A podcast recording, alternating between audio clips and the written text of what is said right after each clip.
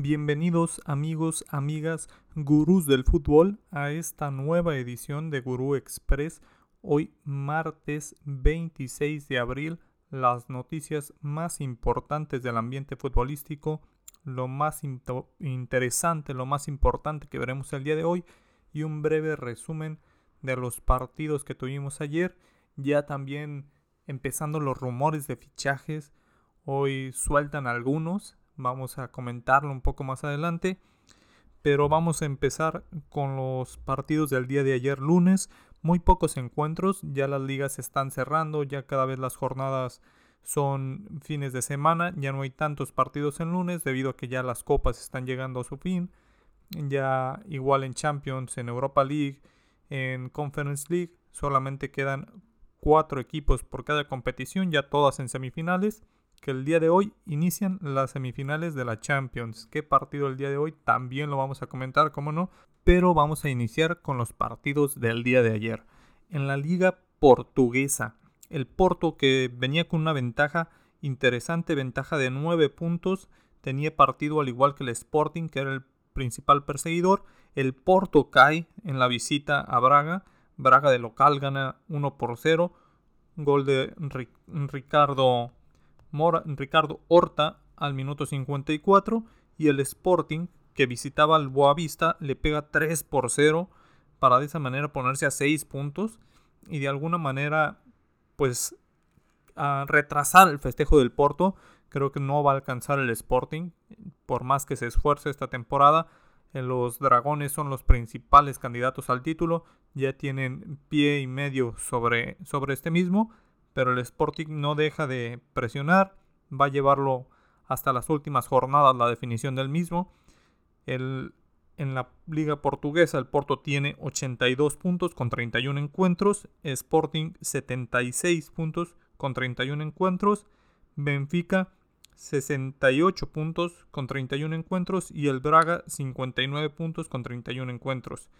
Son dos puestos para Champions League uno para la clasificación de Champions, es decir, las rondas previas, uno para Europa League, es el cuarto puesto que corresponde al Sporting Braga, y dos puestos para Conference League. En este momento lo tiene el Gil Vicente y el Victoria Guimarães. En este caso, la liga portuguesa tiene solamente 34 jornadas. Nos quedan 9 puntos por disputar. El Porto le saca 6 de ventaja al Sporting entonces se, prevé difícil para el Sporting. Parece que el Porto se llevará otro título más a casa. En la Serie A, la Juve gana 2 por 1 al Sassuolo. En su visita a Sassuolo empezó perdiendo el 38 con gol de Raspadori, pero el 45 antes de terminar la primera parte, la joya Paulo Dybala marca el del empate para la vecchia señora y Moses King al 88 antes de que terminara le da los 3 puntos a la Juve tres puntos de oro. Están ahí también, pues la liga italiana tiene el partido pendiente del Inter para colocarlo posiblemente de primer lugar. O en caso de que no gane ese, el Milan sea el principal candidato al título, pero tiene 74 puntos el Milan como primer puesto, 72 el Inter como segundo con un partido menos, tercero Napoli con 67, cuarto la Juve con 66 son los cuatro que posiblemente estaremos viendo en Champions League para la Serie A. En la Premier, Crystal Palace y Leeds United dividen puntos en un partido con muy pocas emociones, 0 por 0, equipos que ya no están disputando nada, a esperar hasta la siguiente temporada para ver qué nos pueden ofrecer, ya sea la pelea por el no descenso o tratar de meterse a alguna de las competencias europeas. Ahora sí, vamos a lo que todos están esperando, los encuentros del día de, hoy. Hay también Copa Libertadores, hay varios encuentros de Copa Libertadores, pero lo que todo mundo está esperando, el Real Madrid ante el Manchester City, Manchester City ante el Real Madrid, 2 de la tarde, hora del centro de México, Etihad Stadium en Manchester. Va a ser un partido pues difícil para ambos encuentros. El City luce ampliamente favorito para algunos, para otros no tanto. Yo soy de los que se inclina como un ligero favorito al City. Tiene un mejor fútbol. Creo que el City tiene un control de partido que puede llevarlo durante mucho tiempo, tiene una mejor condición física y si logra llevar ese control de partido durante 70-80 minutos le va a costar mucho al Madrid, ya sea con Tony Cross, con Luka Modric, que son excelentes jugadores, pero les puede pesar el ritmo que le puede imprimir el Manchester City y por ahí puede ir la clave. Si el Madrid no aguanta el ritmo del City, esa puede ser la clave, porque en cuanto a talento, si vamos pieza por pieza, es un par de equipos muy equilibrados, aunque no lo parezca.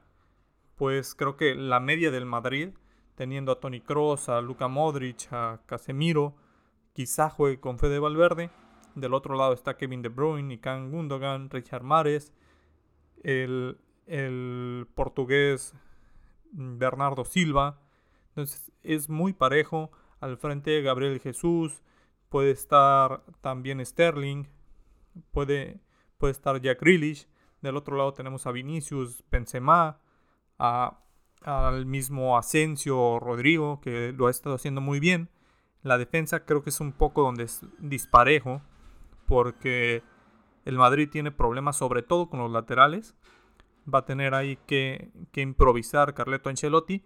Y del otro lado tienen a, del otro lado de parte del City hay más consistencia de parte de la defensiva. Creo que es una defensiva más sólida en tomando en cuenta laterales y centrales. Y la portería, pues dos porteros de grandísima calidad. Si bien Thibaut Courtois en este momento es el mejor portero del mundo, Ederson no le pide nada a nadie, es un portero que siempre está para, para los momentos importantes, siempre está cuando el City lo necesita y creo que por ahí no es una gran ventaja la del Madrid, que Courtois te puede salvar partidos y posiblemente sea una pieza fundamental si es que el Madrid avanza. Lo veo ligeramente favorito al City, pero no puedo descartar al Real Madrid. Sería una auténtica locura descartar al Real Madrid un equipo que se ha instalado últimamente en semifinales, en finales, el equipo más ganador, entonces no podemos descartarlo. Vamos a dar un breve repaso de cómo llega cada uno a esta, a esta fase de semifinales de la UEFA Champions League. Recordemos Manchester City, el grupo que le tocó Paris Saint Germain, Leipzig y el Club Brugge en, este caso, el City sumó 12 puntos, quedando primer lugar. El segundo lugar de, ese grupo fue el Paris Saint Germain con 11 puntos. El Real Madrid participó en el grupo D, quedando en primer lugar con 15 puntos. Solamente perdió un partido, lo perdió en el Santiago, en el Santiago Bernabéu ante el Sheriff.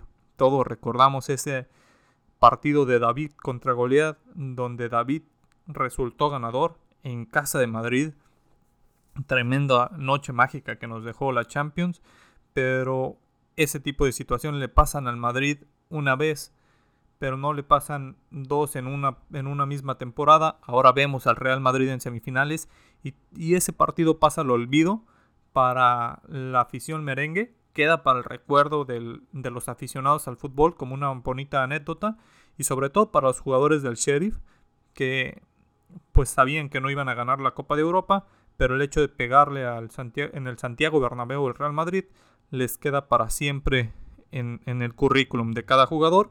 Después para la ronda de 16 el Manchester City despachó al, al Sporting de Portugal con un marcador global de 5-0. Recordemos el primer encuentro lo ganó 5 por 0 el, el, Manchester City. De hecho, los 5 goles, 4 perdón, los marcan en el primer tiempo del primer partido. El quinto lo marca en el segundo tiempo del primer partido.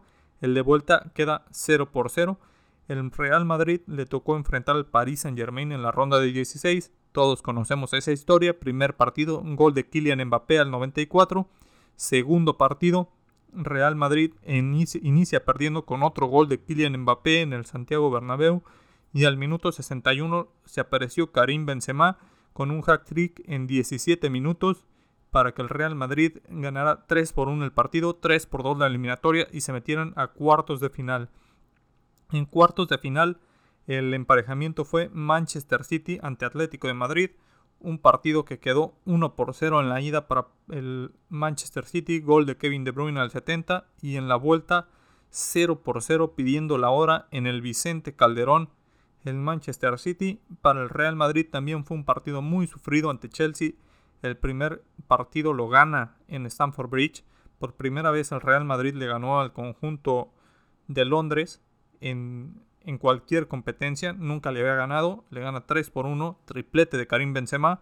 Para el partido de regreso el Chelsea iba ganando 3 por 0 en el Santiago Bernabéu una gran asistencia de Luka Modric a Rodrigo, le da el 3 por 1, fuerza en la prórroga y en tiempo de compensación, en la prórroga, perdón, Karim Benzema marca el 3 por 2.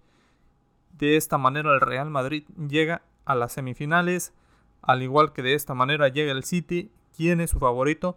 Si hablamos de quién tuvo el camino más sufrido, sin duda el Real Madrid, pero pues eso no cuenta. Ahora se enfrentan estos dos el técnico Pep Guardiola, que es uno de los pocos técnicos con un saldo positivo cuando se enfrenta al Real Madrid, pero también ha sufrido ante este equipo y cuando estuvo en el Bayern de Múnich se llevó algunas goleadas de los merengues, el conjunto de merengues sobre todo cuando Guardiola tenía al Barcelona lo sufrió muchísimo, entonces un partido para analizarse en la temporada de Champions por COVID, el Real Madrid cayó a manos del Manchester City, entonces en su último encuentro fue a favor del City, pero también el Real Madrid ya eliminó a los Citizen en alguna ocasión de Champions, partido con, con historia, ya a pesar de que el Manchester City es, mm, podríamos decir, nuevo en esta competencia, ya empiezan a tener esa historia Real Madrid y los Citizen.